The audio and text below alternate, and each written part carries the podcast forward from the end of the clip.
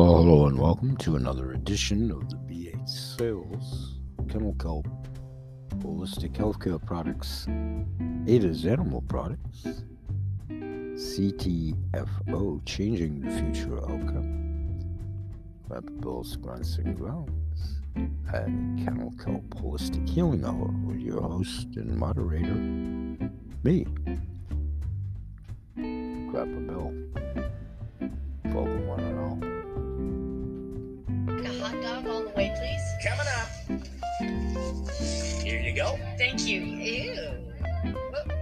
this? That's a corn-based hot dog flavored tube-shaped thing. It's uh, it's almost good. That'll be 450. You know what? No thanks. If almost good enough isn't good enough for you, why would it be good enough for your pet? Add kennel kelp to your furry friend's diet, sprinkled on your pet's food. Kennel kelp helps with arthritis pain and stiff joints. It can also reduce shedding, fill in missing areas, and improve their looks. Healthy pets show even more energy and have better attitudes. See results in four to eight weeks. The good news is, kennel kelp isn't just for pets. It's good for you too. Sprinkle it on your cereal or use it instead of table salt when seasoning your food. Kennel kelp is the holistic care solution for pets and their people. Safe for dogs, cats, birds, cows, chickens, reptiles, almost anything that walks, flies, or slithers. It's a holistic health solution for humans too. To learn about their many products, visit kennelkelp.com. Get kennel kelp for a happier, healthier.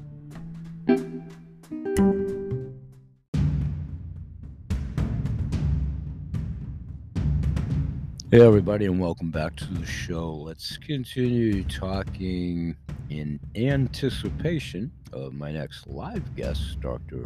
Jeffrey Feinman, which will probably be released by the time we do the taping and so forth, going into New Year's, the last week of December, probably for the actual release of taping. So I want to continue talking about animal health overall, but revisiting his holistic actions website. And I've now gotten the emails and so forth by joining for just about a week or so now. And the emails have presented their version of what is indeed a mindful way to help you care for your pets using their vitality and balance, meaning the pets, of course. Then, those of you that, for sake of discussion, and I'll use myself as the example, I'd be a little tiny bit the exception to the rule here due to my industry experience and a long time pet owner and not being a dog owner as we speak. Past tense. So, what anybody would discover like about a week in after joining up, and for those that have been members for a long time, you may have to flash back when you were an initial member were applicable. But what you have learned is that your companion animals vitality and balance are essential to their happiness and quality of life.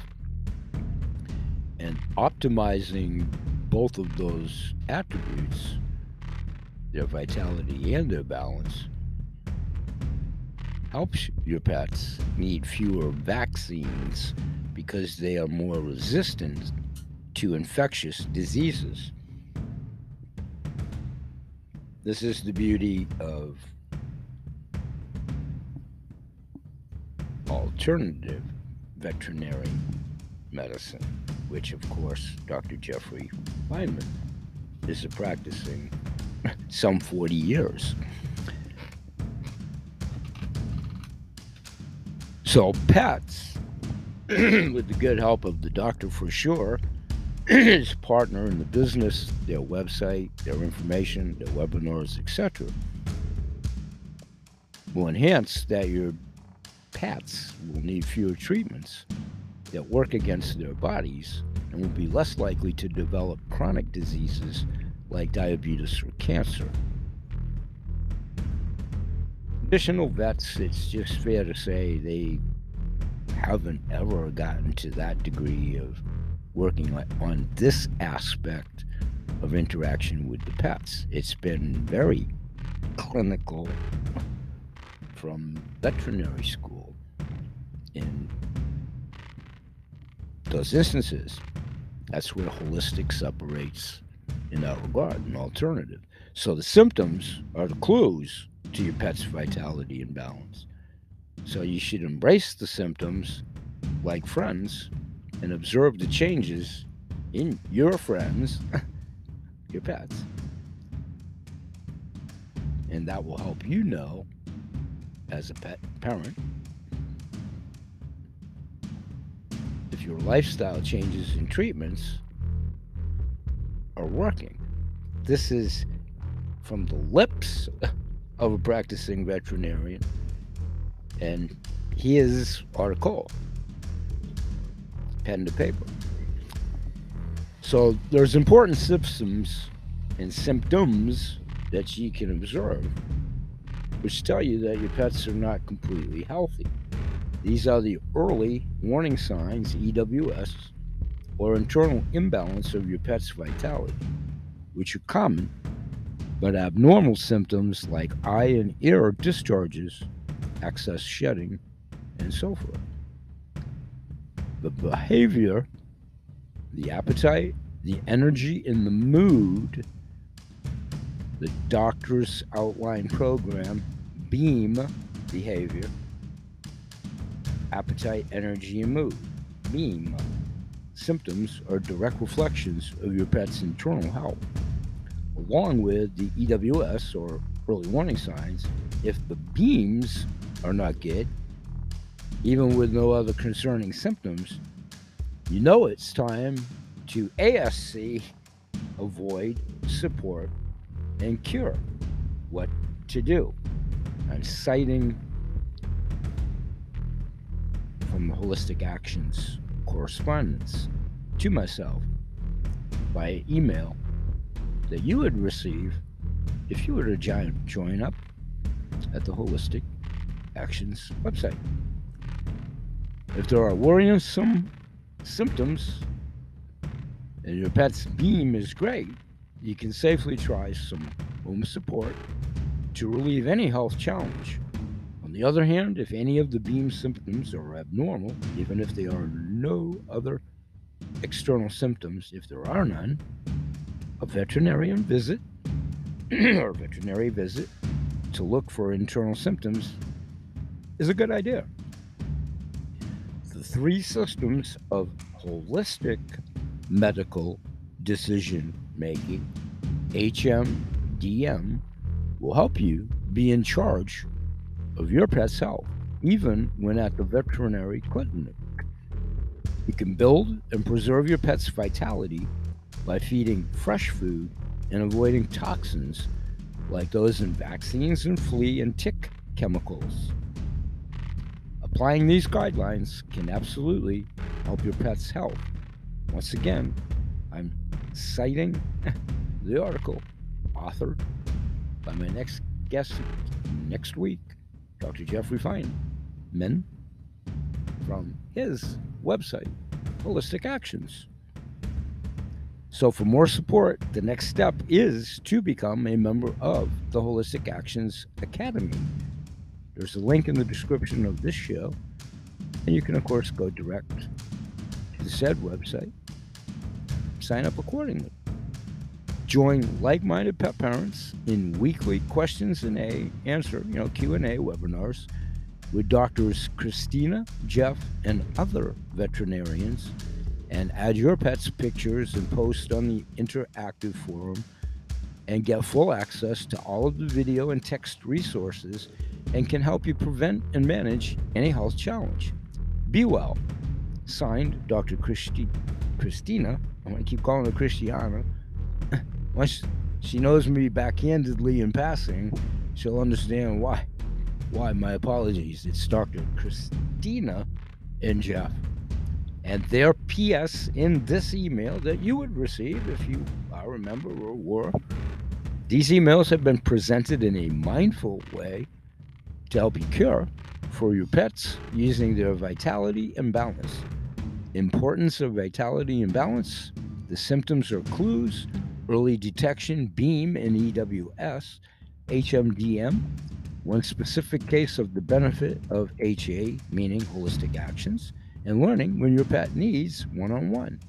Learning how to use HA community web resources, building vitality with fresh food, and preserving vitality by avoiding toxins like vaccines. Next step learn more at the Holistic Actions Academy and feel supported in your animal's guardian's journey. Because we want you to succeed and feel supported, we would like to offer you one week for only $1 in our academy.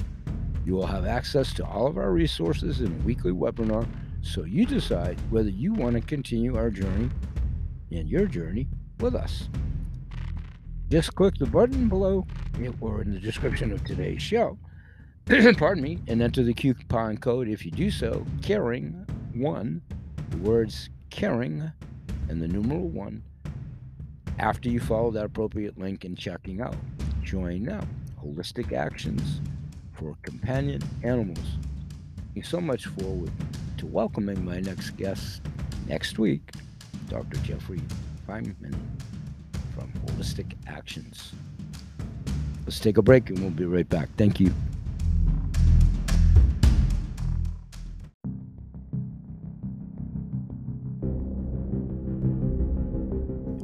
Hey, everybody, and welcome back. Let's continue talking about health for dogs.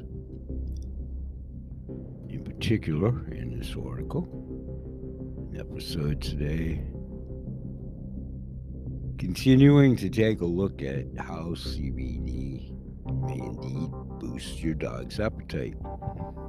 Your dog's appetite with the help of CBD. Making meals scrumptious, tasty, savory, undoubtedly should be the most significant part of the day for your dog or your pet. But moreover, if they aren't giving what you're putting in front of them much attention, or if they're not, you know, basically knocking you over to get to their dinner area, if you will, with exuberance. Usually they're right at the heels in anticipation of being fed. If that, in and of itself, that procedure of exuberance, you know, can't wait to get to the dish, chomping it right down, whatever, it may indeed be the first symptoms of perhaps bigger underlying problem. Is your compadre unexpectedly starting to behave alternatively to what's, quote, the norm? And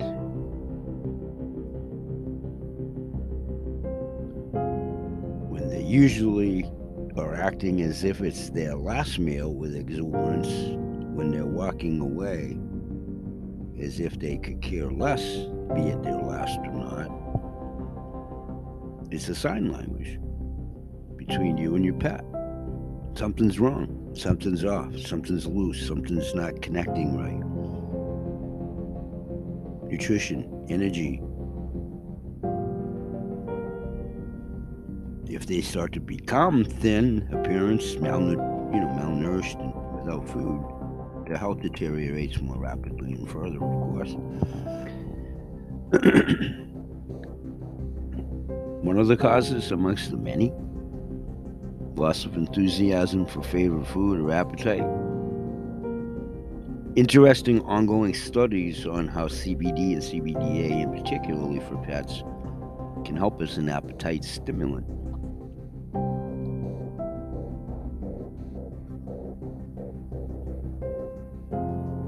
What is triggering your dog's lack of appetite when it becomes readily apparent that something is? Your dog depends on you, the pet parent, to understand these decreased appetite things. There must be a reason. it has to be your responsibility to determine what it is. Often the trigger is mild, and in most instances can be treated at home, especially holistically. We'll get into that. However, in other scenarios, a loss of appetite may necessitate a trip to your veterinarian. Fear and anxiety can induce a digestive disturbance in your pets, resulting in loss of hunger. If you've relocated domiciles, bing, bing, bing, bing, bing, bing, bing, bing, bing, bing, bing, bing, bing, bing, bing. If that's a recent move, the pet is out of its element, literally and figuratively. That might be a good place to start.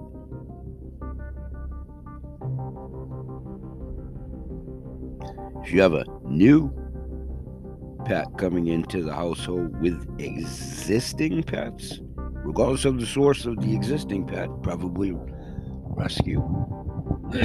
New entrance for them, the pet, and the household of the residents, if you will. Very stressful for a new pet. Very stressful for a new pet. Let's take another break, and when we come back, we'll start to dig deeper into your pet and food for your pet. We'll be right back.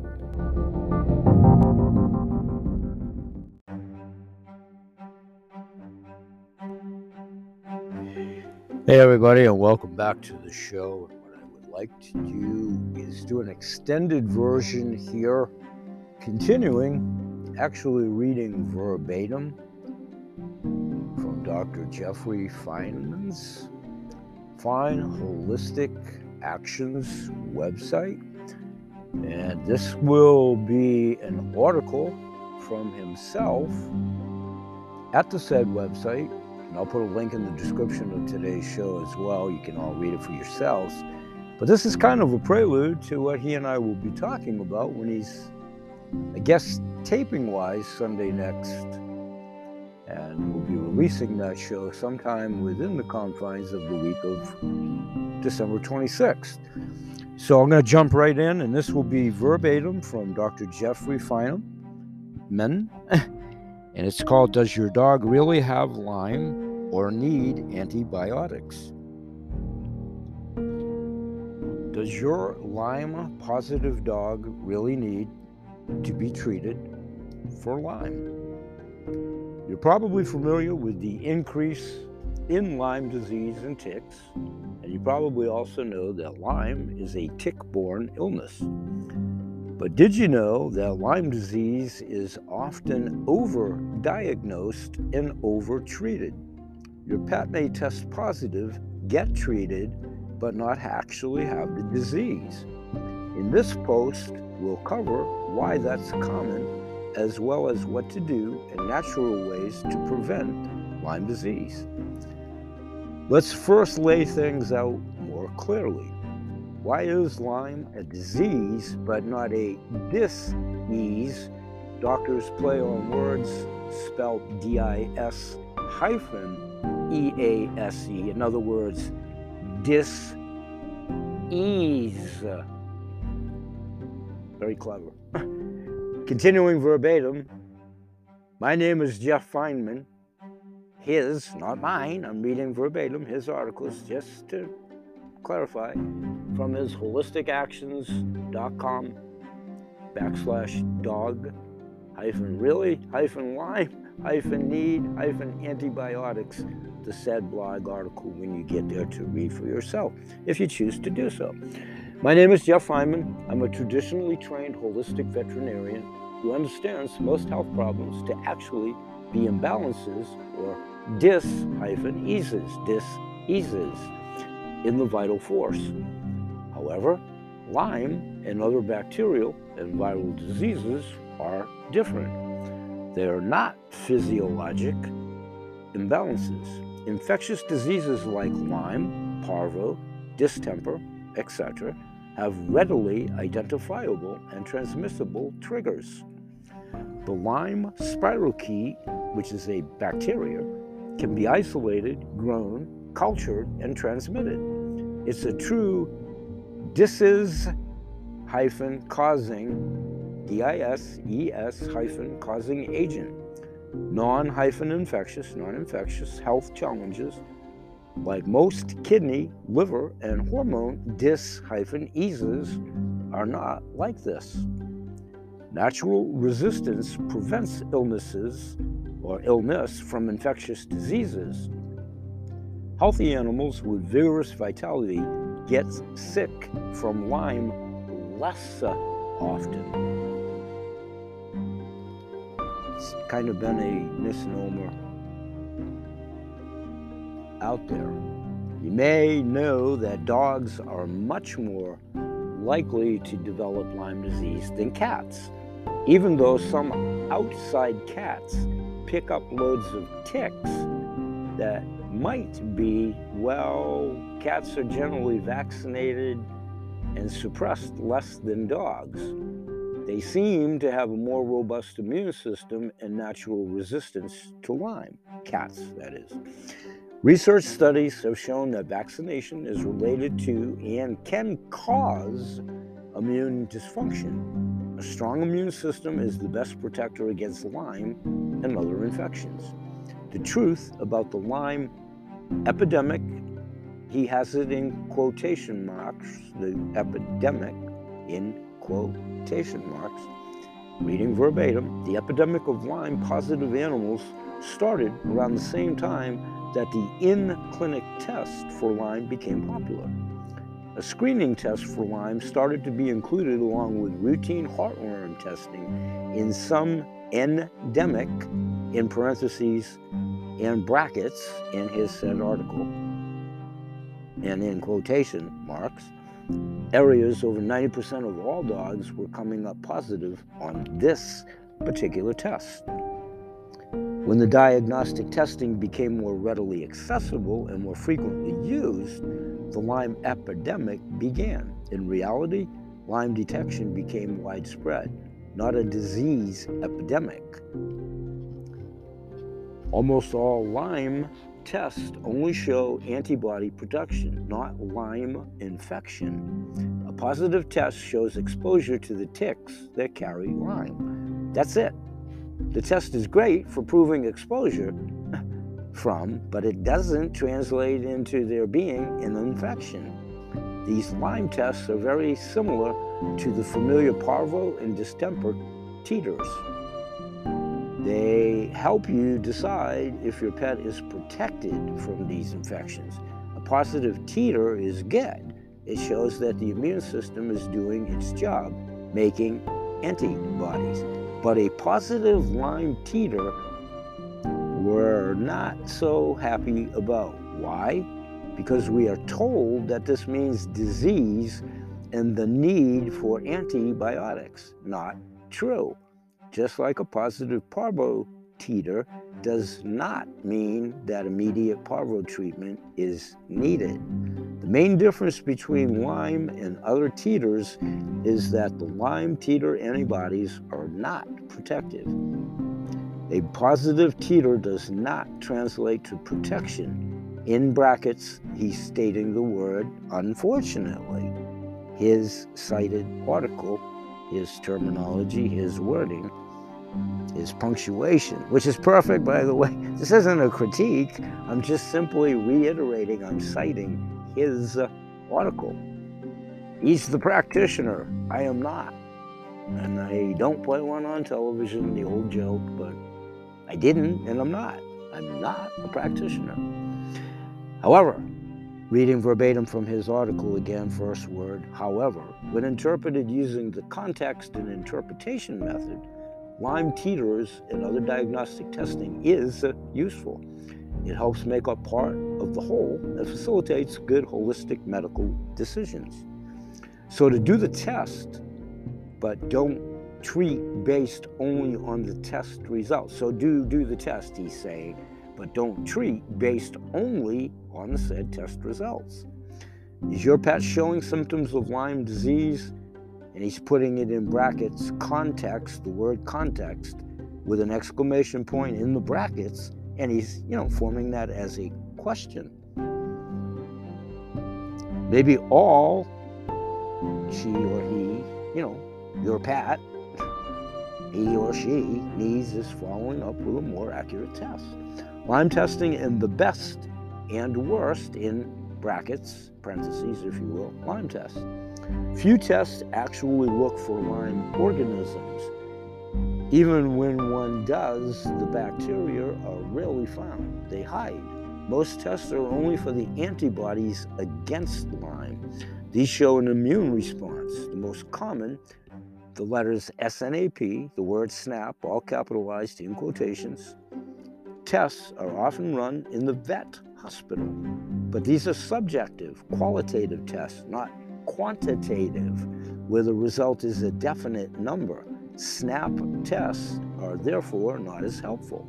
They are useful for screening, but not for deciding whether to treat an asymptomatic positive pup. And the subjective screening test is positive, if indeed it is, you should get more definitive information.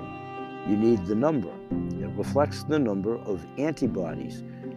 You concurrently, and he's putting it in brackets 2017 Maybe that's the year that he's referencing. I'm not quite sure on that, but I'm reading it verbatim. Do this two ways. There's one test that gives just one number. This is the IDEXX C6 test, IDEXX I perk up, proudly housed right here in good old Westbrook, Maine. That laboratory is world famous in the veterinarian genre. We're quite proud of that. And sometime at a more fortuitous time, I'll tell you about IDEXX when I called on them when they were a one person office way back decades ago. Just reinforces their success story another time. They don't need my accolades, but I'll give them at another time. IDEXX can definitely stand on their own laurels, morals, testimonials, and track record, which has been quite successful since its infancy. In any event, continuing with the Good Doctor Verbatim's article, even better is the newer Cornell University multiplex, which reveals multiple numbers. The Cornell multiplex is especially useful for monitoring. The multiple immune parameters it measures can better help guide your treatment decisions. But like any test, it needs to be interpreted in context. And again, the good doctor puts this in brackets, parentheses, if you will, the following words Test result plus clinical scenario equals context. Continuing verbatim from the good doctor. In addition to natural exposure, vaccination is the other way to get a positive titer test. This artificial immune simulation may or may not be effective, like the flu shot. Either way, it is scientifically known that vaccination can damage the immune system. I simply cite what a veterinarian is writing in their article, but he is intimating in that case applicable to a human flu shot. This lack of evidence, along with the known immune damage from every vaccine, makes vaccination for Lyme less than desirable. Even the veterinarian Lyme specialist, Dr. Meryl Littman of the University of Pennsylvania, says about Lyme vaccination when talking about Lyme nephritis and kidney failure in golden retrievers and Labradors. These patients are most likely the very ones we should not vaccinate test or less. Let me repeat that. She does indeed say these patients are most likely the very ones we should not, bold letters, her wording, Dr. Feinman's recantering of. Once again, her verbiage, these patients are most likely the very ones we should not, in great big bold letters, vaccinate lest we add more complexes or sensitize them for a more intense immune mediated reaction when they are boosted or exposed naturally. Optimum word.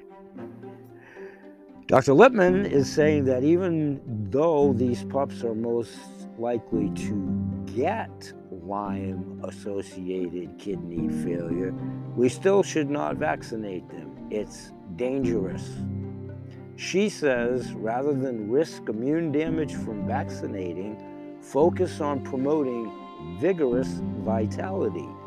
Vital dogs are less likely to contract Lyme disease. We therefore see that a positive Lyme titer does not equal Lyme disease. And the Cornell multiplex, multiplex is the best test for diagnosing and monitoring. If you want access to a full course on how to prevent and treat Lyme, become a gold member at Holistic Actions. And this is signed the said article, Holistically Yours, Dr. Jeff. And good Lord willing, and the creek don't rise, he'll be here for a taping Sunday next and recanter much of what you just heard and accentuating it during the confines of our show. This is a prelude to try to give you I'm becoming with, familiar with the doctor simultaneously with yourself. Those that don't know, they did reach out to myself. I count my blessings every day for that. He and the fine Zen Media folks, hi Madison, if you're hearing this, happy holidays. Working with that contingent has been nothing but a joy. Looking forward to the potentiality of working with the good doctor in the confines of next year. We'll see how the first one goes, his comfort zone. He's more than welcome back here anytime. And I would like to broach the subject with him about possibly initiating the Ask the Doc that I've intimated in archival shows this past week. And we'll bring the good doctor uh, up to snuff on that. He has more pressing issues than to listen to my archival shows. So I doubt he heard that said show, but uh, we will certainly discuss that. So let's take another quick break, and when we come back, I want to read yet another article from the good doctor in prep for myself, a little bit self serving here, to bone up and become familiarized a little bit more with his 40 years of practice, that of his counterpart in the office, who I quoted pertinent to a CBD article. So we'll be back with an extended wrap in just a moment. Thanks, everybody. We'll be right back. Hey, everybody, and welcome back to what will be the final segment for today's show. We'll go for oh, probably another 10 minutes or so. And we'll be continuing to talk about CBDA for dogs most assuredly moving forward into 2022. I'm hoping to exchange interest level for our CBDA for pets. I'd love to send a bottle to the good doctor in his office for examination by both he and his counterpart in the office. And I'm sure that'll probably just be a formality to button up the best shipping address and so forth. Looking forward to extending that offer to the good doctor, Dr. Feinman, when he comes on my show on Sunday for taping, which will be released next week. And in the initial show, it'll be predominantly talking about Lyme disease. And we'll see how long or short we have the good doctor for at that taping. I'm guessing somewhere between a half hour and 45 minutes. And in that initial conversation, an interview, I would love to have the doctor expand upon the article that I read that he authored here in this show and paving the way a little bit prelude show wise over the last week or so and referencing the holistic actions website which I'm proud to say I have indeed made the entry over in my virtual mall with the direct link to holistic actions and would encourage everyone to participate. And when, where, and if that materializes, please refresh yourself with the BH Sales virtual vouchers 5025 program, the advocacy program over at my landing page, bhsales.vpweb.com, and I'll talk more about the uh, advocacy program and so forth, probably at year's end show, which is right around the corner here on the New Year's Eve show. So I think this is probably a good place to leave it for now and looking forward to the taping in a couple of days with Dr. Feinman. And we'll say bye bye for now here.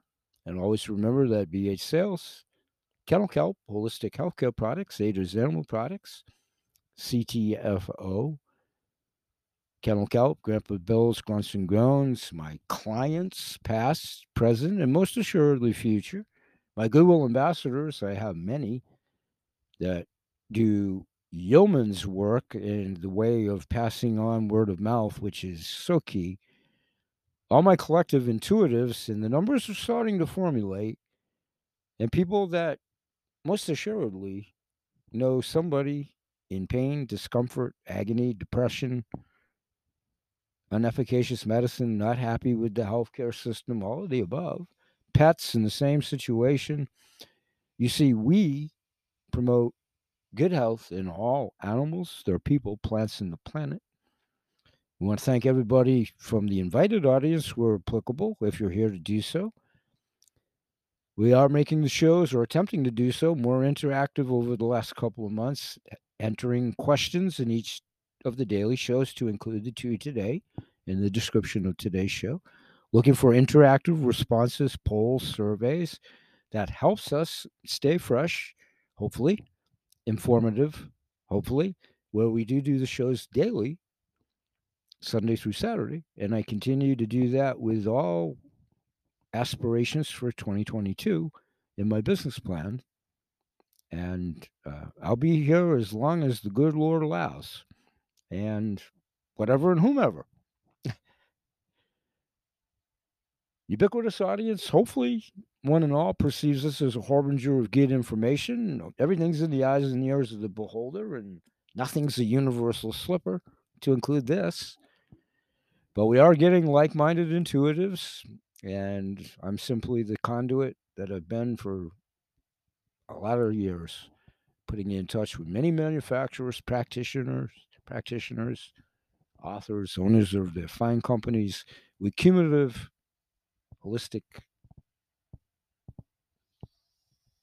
related industry experience of well over 450 years and with the good doctor now being in our entourage of availability of good health information, I throw in another 40 years with him. And this old man, it's about 100 years between the two of us, and his partner has at least another 40 years.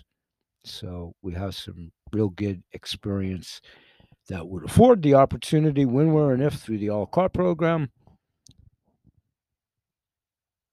to have the potential of the highest efficacious, most advantageously priced apothecary medicine just for you, your pets, your family, business associates. And don't forget the CTFO business opportunity. We'll talk about that at the next show at more at length. If you like us, please like us on your social media. It helps us in the algorithms because everybody knows somebody in pain discomfort. Like us, share us. We're trying to grow the audience here at the show. Same premise. If you do like us and share us, please do it. It again helps us get positioned, search engines, getting the message out, and the many groups and legionnaires, such as the Water Consciousness Movement, and the many others, we're getting some significant numbers and numbers do speak. We'll say bye bye for now. Christmas Eve at the time of this taping, whenever you hear it, have a wonderful, safe, happy Christmas and New Year's season. And or if it happens to be past tense, when you hear it, I hope it was safe, sound, and secure, and we're well on our way to 2022. And I'll see you the next time. May God bless. Bye bye for now. Peace.